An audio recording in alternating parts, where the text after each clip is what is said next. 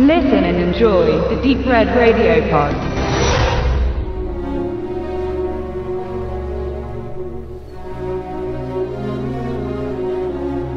Am 15. Januar 2009 rief die Notwasserung des Linienfluges 1549 auf dem Hudson River, der New York von New Jersey voneinander trennt, schlimmste Bilder und Erinnerungen ins kollektive Gedächtnis zurück. Nicht nur in den USA, sondern auch in anderen Teilen der Welt war ein tieffliegendes Flugzeug über New York City unweigerlich mit dem 11. September 2001 verbunden und dem katastrophalen Verbrechen, dem tausende Menschen in und um dem World Trade Center zum Opfer fielen. Den Linienflug nach Charleston betreut als Captain Chelsea Burnett Sullenberger. Gleich nach dem Start der US Airlines Maschine werden beide Triebwerke von einem Vogelschwarm zerstört. Ohne Schubkraft und die Möglichkeit, die Turbinen wieder zum Laufen zu bringen, muss der Pilot schnell reagieren. Entscheidet sich gegen die Vorschläge der Flugkontrolle, zum Flughafen zurückzukehren oder einen anderen im Umkreis anzusteuern und landet auf dem langen geraden Fluss, der ihm als einzige plausible Möglichkeit bleibt. 155 Menschen überleben.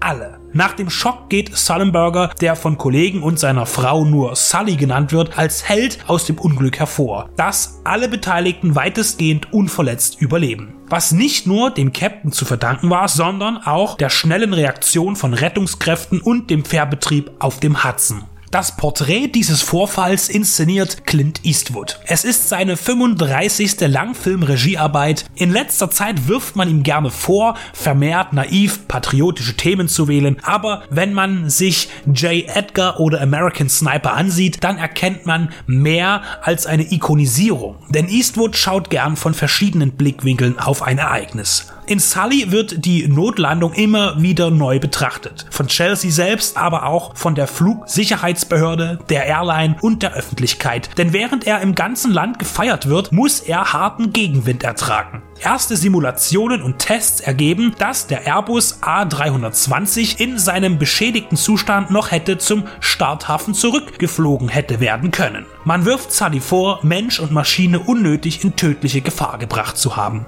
Die Montage der verschiedenen Ereignisse, die Notlandung, die Ermittlungen, die persönliche Wahrnehmung vom Captain und seinem First Officer Jeff Skills erspart dem Film eine trockene Faktenabarbeitung. Eastwoods Stil ist zwar nüchtern, aber er weiß dennoch mit Spannung zu erzählen und obwohl man weiß, wie es am Ende kommen wird, erwischt man sich selbst beim Mitfiebern. Wer sich mit der Postunfallanalyse nicht auskennt, der bekommt in dem Fall sogar noch ein, sagen wir, Krimi-Element geschenkt, wenn Sully versucht, dem offiziellen Stellen zu beweisen, dass er die einzig richtige Wahl in seinem Handeln getroffen hat. Man kann sich dann aber auch nie ganz sicher sein, es kommt nämlich sogar dazu, dass man zwischenzeitlich ernsthaft an Chelsea Sullenberger und seiner Entscheidung zweifelt. Clint Eastwoods Verzicht auf einen emotional verfälschenden, vollorchestralen Score erweist sich einmal mehr als gute Entscheidung. Das Erklingen seines eigens komponierten Klavierthemas fällt kaum auf. Oft werden Momente in anderen Filmen durch die Musik dramatisiert und erzwingen somit einen verstärkten Gefühlsausbruch. Sully ist kein Taschentuchfilm. Er hätte es aber werden können. Es gibt kein Klimbim und keinen falschen Heroismus. Analytisch, taktisch und bürokratisch wirkt Sully. Das passt sehr gut und auch Tom Hanks eiserne Performance eines Routiniers mit 42 Jahren Erfahrung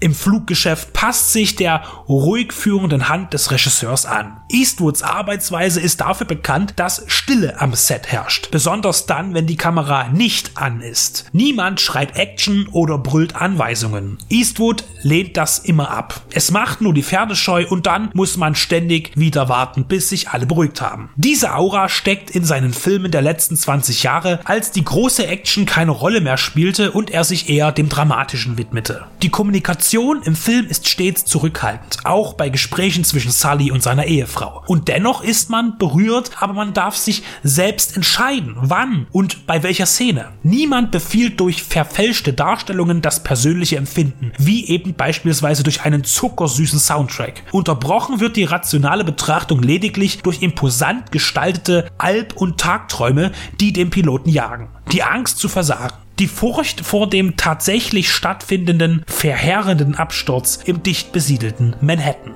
Sully ist Erzählkino, zweifelsfrei amerikanisches, aber keinesfalls hirnlos patriotisches Geplänkel. Eastwood demontiert seine abgefilmten Helden nicht, er setzt sie aber auch nicht auf einen Thron. Er findet immer eine Mitte, wenn man Gran Torino mal außen vor lässt. Sully ist gut und sehenswert, eine wahre Geschichte, die in dieser Präsentation wahrhaft gelungen ist. Auf Clint Eastwood, den letzten großen Mann Hollywoods, ist weiterhin Verlass. Bei Weitem keine Oscar-Leistung wie Million Dollar Baby oder Erbarmungslos, aber seine Aura ist spürbar und das macht es nun mal aus.